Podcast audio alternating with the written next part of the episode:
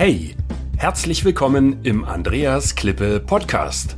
Mein Ziel ist es, Unternehmen mit technischen, erklärungsbedürftigen Produkten zu mehr Anerkennung durch den Kunden zu verhelfen und damit zu mehr Aufträgen ohne Rabattschlachten, damit sich wieder Klasse gegen Masse durchsetzt.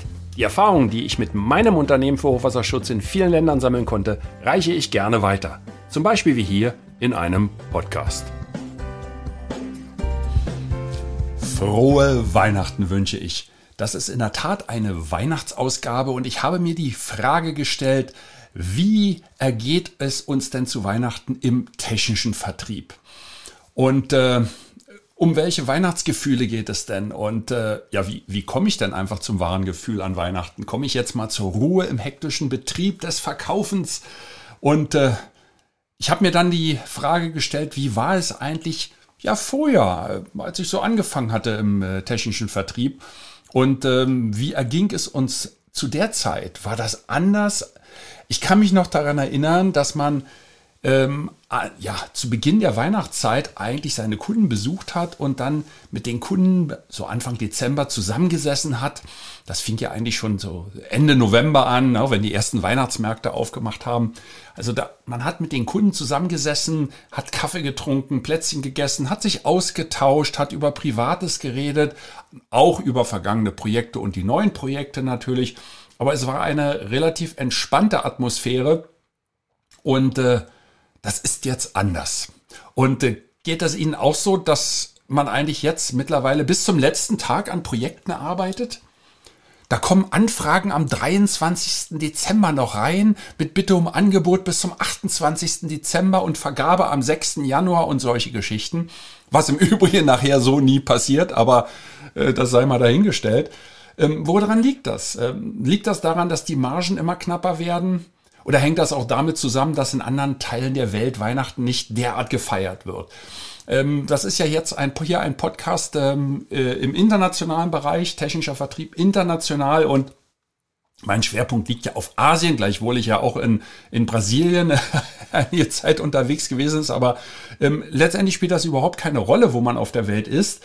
Ähm, die Frage ist, wird Weihnachten anders gefeiert in den arabischen Ländern? Naja, sicherlich schon. Gleichwohl auch im Mittleren Osten äh, die Geschäfte dort zum Erliegen kommen, weil natürlich viele äh, Mitarbeiter aus westlichen Ländern kommen, beziehungsweise gar nicht mehr aus westlichen, sondern aus christlichen Ländern kommen. Ja, das können, können ja auch Libanesen sein beispielsweise. Ich kenne etliche Libanesen, das sind Christen, äh, und die fahren zu, die fahren nach Hause in den Libanon zu der Zeit. Ja, ähm, ähm, Philippinen beispielsweise, in Südostasien 90 Prozent christlich. Ja, ähm, Indonesien wiederum ist das genau Gegenteil. Ich glaube 98 Prozent ähm, äh, sind dort Muslims. Aber ähm, ähm, auch in Malaysia äh, haben viele Freunde ähm, die, die zelebrieren jetzt nicht Weihnachten, wie wir das tun, oder gehen in die Kirche, aber da erfreut man sich an der schönen Dekoration, man kauft Geschenke für die Kinder ähm, und das Geschäft passt sich natürlich etwas an. Man kann ja schlecht mit Amerikanern oder Deutschen oder Australiern äh, kommunizieren, wenn die im Weihnachtsmodus sind. Liegt das daran? Ich glaube aber eher nicht. Ich glaube, es ist wirklich die Globalisierung, der äh, erhöhte Konkurrenzdruck und der Margendruck damit und da fällt mir eine kleine Geschichte ein, die ich jetzt erzählen möchte. Es ist ja Weihnachten. Das soll ja gar nicht so sehr um die geschäftlichen Dinge gehen. Wir wollen ja etwas zur Ruhe kommen und ich hoffe, dass Sie auch zur Ruhe gekommen sind. Ähm, und äh, ich frage am Ende dieser kurzen Geschichte, stelle ich, stelle ich eine Frage zu Ihrem Geschäft. Einverstanden? Ich mache ja Hochwasserschutz, technischen Hochwasserschutz und äh, das ist so mein Hintergrund. Sie haben sicherlich ein ganz anderes Geschäftsfeld ähm, irgendeinen Bezug zum technischen Vertrieb, irgendetwas, äh, was sie international ähm, aktiv werden lässt. Und äh, naja, also meine Geschichte, die geht so. Raten Sie mal, der Weihnachtsmann hat angerufen. Er hat mich gefragt, was wünschst du dir zu Weihnachten? Ein Geschenk? Was für ein Geschenk?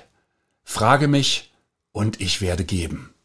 Wünschst du dir ein nagelneues Auto? Spielzeug für die Kinder, einen nagelneuen Fernseher, ein Haus mit Grundstück, eine Tasche voller Geld? Bitte darum und ich werde dir geben, sagte der Weihnachtsmann. Ich hielt eine Weile inne, dann antwortete ich, Weihnachtsmann, ich brauche nichts von diesen Dingen. Der Weihnachtsmann war schockiert. Er fragte, warum? Was, was willst du dann? Ich antwortete, Seelenfrieden bei Überschwemmungen, eine sichere Investition bei Überschwemmungen, eine sichere Familie, die mir am Herzen liegt bei Überschwemmungen, eine bessere Zukunft für meine Gemeinde trotz Überschwemmung. Kannst du das geben? Der Weihnachtsmann war sprachlos. Ich wusste, er lächelte nur. Ich wusste es. Ja, siehst du, jedes Jahr erwarten wir, dass wir etwas bekommen, das uns glücklich macht. An jedem Weihnachtsfest bitten wir um ja, Wünsche, die erfüllt werden sollen. Jedes Weihnachtsfest feiern wir aber auch mit Freude. Wir essen, wir tauschen Geschenke aus, wir tanzen, wir finden Freunde, wir werden zu unseren eigenen Weihnachtsmännern. Aber auf der anderen Seite der Welt habe ich beobachtet, Familien, Geschäftsleute, Staatsbedienstete, Ingenieure und Architekten, die während der Weihnachtszeit gegen Überschwemmungen ankämpften. Um Hilfe flehend, Schutzräume suchend, auf der Suche nach Hochwasserschutz, Angst, ängstlich, wütend, hoffnungslos. Hm. Ist das traurig? Ein bisschen schon, nicht wahr? Nun, ich möchte nur sagen, dass Weihnachten natürlich viel fröhlicher ist, wenn jeder seinen Seelenfrieden hat. Auch für uns. Und in dem Wissen, dass egal welcher Sturm kommen mag, Sie, Ihre Lieben und all Ihr hart verdientes Eigentum immer sicher und geschützt sind. Oder? Ich hoffe, Sie haben meine Botschaft verstanden und Daher arbeite ich, weiter daran, arbeite ich weiter daran, meinen Hochwasserschutz zu den Menschen zu bringen, die ihn benötigen. Damit mache ich die Welt ein kleines bisschen besser. Das treibt mich an. Das war meine Geschichte. Und jetzt kommt meine versprochene Frage an dich, an Sie. Was treibt dich an? Was treibt Sie an? Womit rechtfertigen Sie Ihr Produkt? Wie, wie bringen Sie Ihr Innerstes zum Leuchten? Ähm, wodurch erzielen Sie Ihre Freude? Wenn Sie diese Frage beantwortet haben, wird es in der Zukunft leichter sein, Ihre Mitarbeiter zu motivieren, Ihre Kunden von Ihnen zu überzeugen und damit auch bessere Geschäfte zu machen. Ich wünsche Ihnen recht frohe Weihnachten.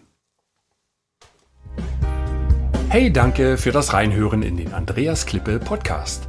Mehr Infos gibt es für Sie oder für dich unter www.andreasklippe.com/bonus. Und ich sage für dieses Mal Danke fürs Zuhören.